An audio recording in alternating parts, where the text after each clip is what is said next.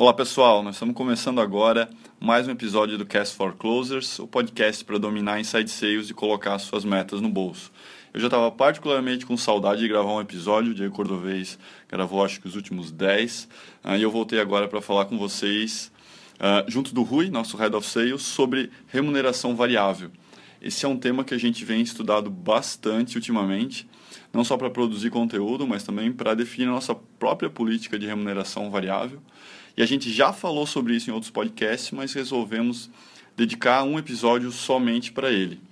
E é incrível como esse tema capta a atenção das pessoas. Sempre que a gente está em um workshop, em uma palestra, ou mesmo um post que a gente divulga no blog sobre esse tema, ele acaba, ele acaba atingindo muito as pessoas e elas retornam para a gente com dúvidas, questionamentos e curiosidades sobre esse tema. Então eu e o Rui vamos explorar ele um pouquinho mais. Rui, bem-vindo aqui ao podcast novamente. E aí pessoal, tudo bem? Prazer estar aqui com vocês de novo e acho que esse é um tema que interessa tanto gestores quanto vendedores aí quando mexe no bolso e na remuneração e motivação da equipe. Acho que vale a pena trabalhar um pouquinho mais. Legal. E o que a gente vai tentar trazer para vocês são os cinco principais takeaways que a gente tem dentro do tema remuneração variável. Começando pelos pilares que a gente viu em boas políticas de remuneração variável. Então, elas são imediatas, claras e alinhadas com o objetivo final da empresa. É, isso mesmo. Então, essa é a base, né, a fundação para um bom política de comissionamento. Primeiro, por que, que tem que ser imediato essa remuneração? Porque o objetivo dela é direcionar um comportamento. Então, fazendo uma analogia, uh, por exemplo, quando a gente estava na, na faculdade, né, na, na, universidade, e eu lembro que eu fazia uma prova, e você queria logo em seguida saber qual é o resultado dela. Você quer, pô, eu quero saber que nota que eu tirei, se eu fui bem, se eu fui mal, uh, rapidamente. Eu detestava quando o professor demorava dois meses para dar o resultado e eu nem lembrava mais qual é o comportamento ou qual era a matéria que eu tinha estudado para chegar naquilo. Não sei se tu compartilha dessa ideia, Diego. Eu provavelmente estava torcendo para ele perder a prova ou algo assim. Não fui um aluno modelo na universidade, mas eu entendo a ideia. O objetivo da prova é fazer com que o aluno aprenda e tire boas notas. E o drive disso são boas notas, né? É, ele atingir um resultado esperado dentro daquela prova vai ser o drive para um comportamento dele continuar se esforçando e continuar tirando boas notas. Ah, acho que essa é bem a ideia da, dessa questão imediata da política de remuneração. O vendedor conseguiu atingir aquele objetivo, aquele número de clientes, aquele faturamento esperado, ele vai ter a recompensa dele de uma forma rápida. Concordo 100%. E o segundo pilar é que, além de ser imediato para derivar esse comportamento, ela tem que ser clara, tem que ser simples de entender. Não basta ser imediato, você não entende uh, para que caminho tem que seguir. A Trish Bertuzzi comenta no livro sobre Sales Development dela que se você não consegue explicar num guardanapo qual que é a tua política de comissionamento, se tu precisa de um Excel, uma planilha para explicar isso, ela já está muito complicado. Então, não necessariamente, muitas vezes a empresa precisa de algum material, mas o grande, o grande mindset é que ela seja simples para que todo mundo tenha isso na ponta da língua e saiba o que ele tem que fazer para alcançar aquele objetivo. É, o vendedor, em qualquer momento dentro do mês ou no trimestre, depende a linha de tempo no qual a empresa usa para fazer o comissionamento, ele tem que entender, ok, eu estou a X% da minha meta e atualmente a minha comissão está sendo impactada dessa forma. De uma forma fácil, clara, rápida, tem que ser um cálculo tranquilo de fazer.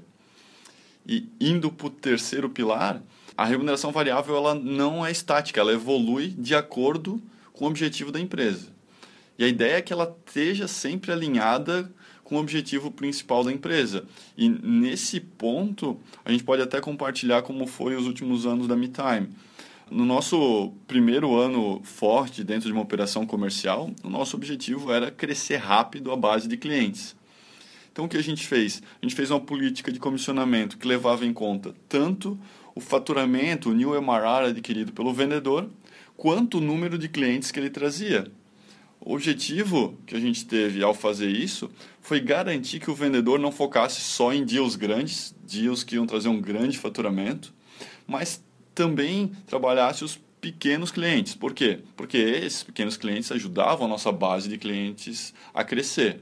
Eventualmente, se a gente tivesse trabalhado só com o new MRR adquirido, esses pequenos clientes poderiam ter ficado de lado e a gente não teria crescido a base de clientes com a velocidade uh, que a gente gostaria. E essa política evoluiu recentemente.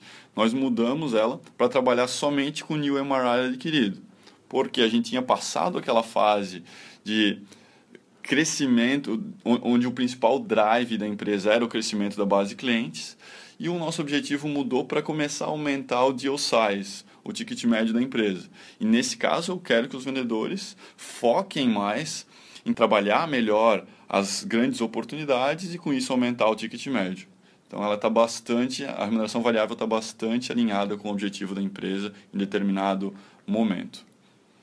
O segundo takeaway que nós vamos conversar agora é benchmark, é faça um benchmark uh, regular da sua, uh, da sua política de comissionamento com outras empresas e a gente trouxe alguns dados que derivam de uma pesquisa que a gente fez, que é o Inside Sales Benchmark em Brasil.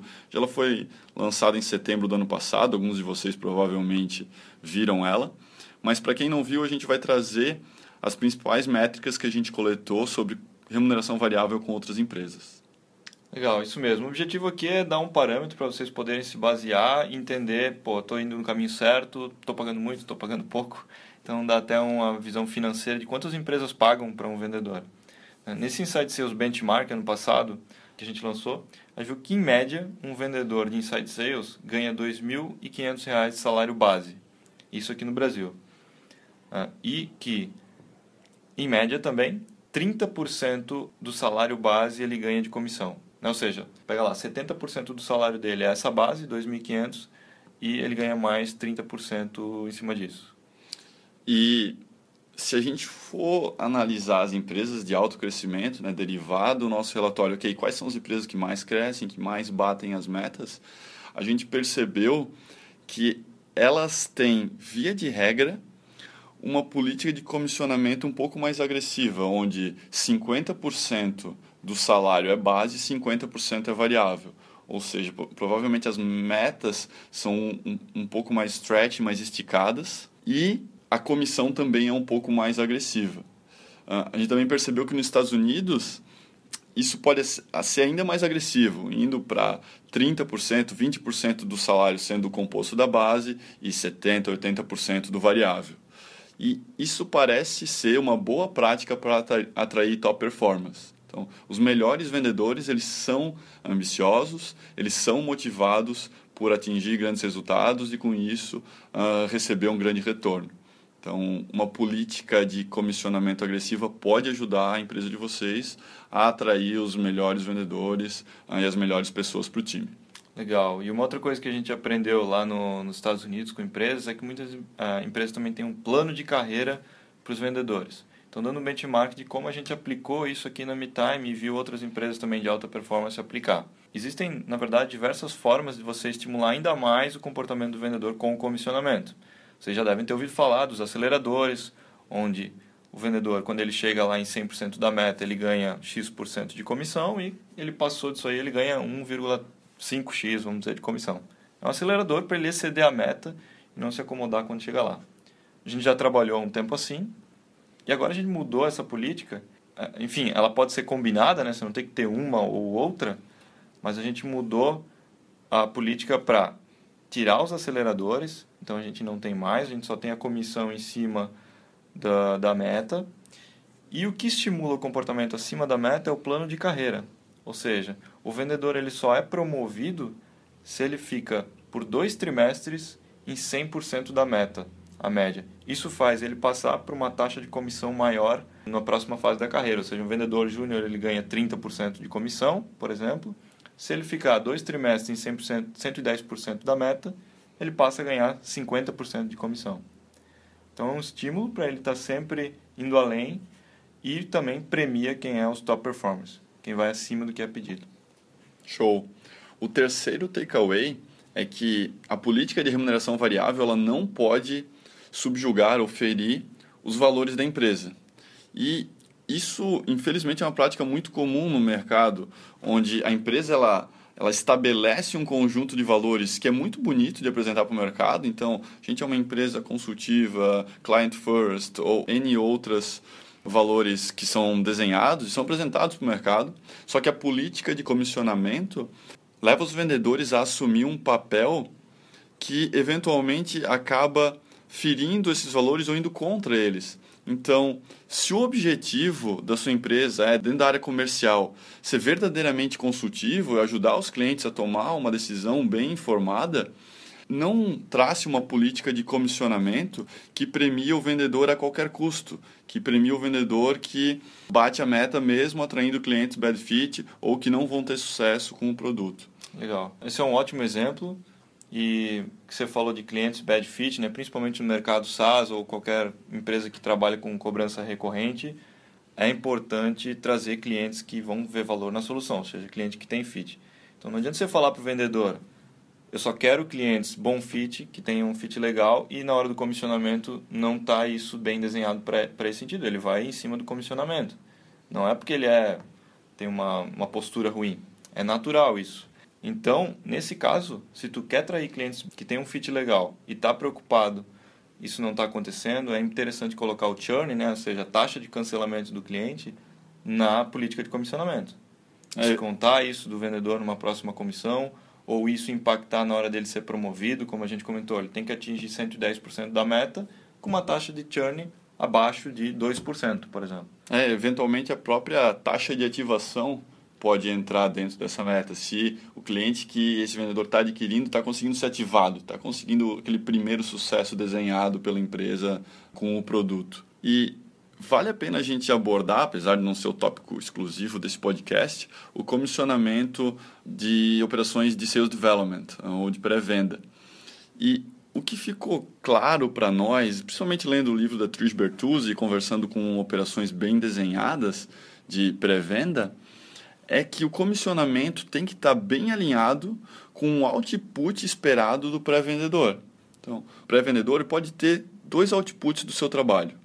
Ele pode entregar para o vendedor ou oportunidades qualificadas ou reuniões agendadas. Então, se ele vai entregar oportunidades qualificadas, isso quer dizer que ele já passou por um crivo de uma pessoa que está especificamente dentro da operação para definir se aquele realmente é um cliente que tem o perfil, tem a dor, está no timing certo e algumas outras variáveis. Então, a remuneração dele pode estar bastante vinculada à venda, porque se ele entregar uma oportunidade desqualificada, dificilmente a venda vai acontecer, o vendedor vai acabar gastando tempo com uma oportunidade que não deveria. Agora, se o objetivo uh, do pré-vendedor é agendar reuniões, então o objetivo é só definir esse cara tem perfil para compra mas eu não vou ter trabalho de definir, não é trabalho dele definir se está no time certo, se ele tem budget ou não. Então, não faz sentido atrelar grande parte da remuneração variável desse pré-vendedor à venda, porque isso não está sob o controle dele. O objetivo dele foi cumprido, ele está agendando reuniões. Agora, qualificar isso é papel do vendedor nesse caso. E atrelar a remuneração variável dessa pessoa, desse pré-vendedor, à venda, vai fazer com que isso fique muito longe do controle dele. Não, não, não faz parte do trabalho dele garantir que a venda aconteça. Isso faz parte do vendedor. Isso vai acabar causando uma desmotivação na força de pré-vendas e algo que, infelizmente, a gente também vê como um erro muito comum das empresas que trabalham com essa estratégia. Legal, esse é um ponto bem delicado porque na venda é fácil, né? Você atrela o comissionamento à venda. Em sales development, ainda assim você quer que sugere vendas, mas não pode deixar grande parte da comissão do pré-vendedor alinhado ao que ele não tem controle, que é a venda final. Então, muito bom esse ponto que tu comentou. E eu só acrescentaria um outro fator importante, que é o ciclo de vendas. Então, como a gente comentou antes, é importante que esse comissionamento ele seja imediato. E se o pré-vendedor ele vai agendar uma reunião e o teu ciclo de vendas é de dois meses ou três meses, essa venda só vai acontecer lá na frente. Então, ele agendou a reunião agora e ele vai receber o comissionamento daqui a três meses isso fere aquele um dos pilares ali de um bom comissionamento. Então é importante olhar para esse fator na hora de definir qual o impacto da, da venda no percentual de comissão do pré-vendedor. Perfeito. Indo para o nosso último takeaway do episódio, uh, ele trata de uma questão que vai um pouco além da remuneração variável.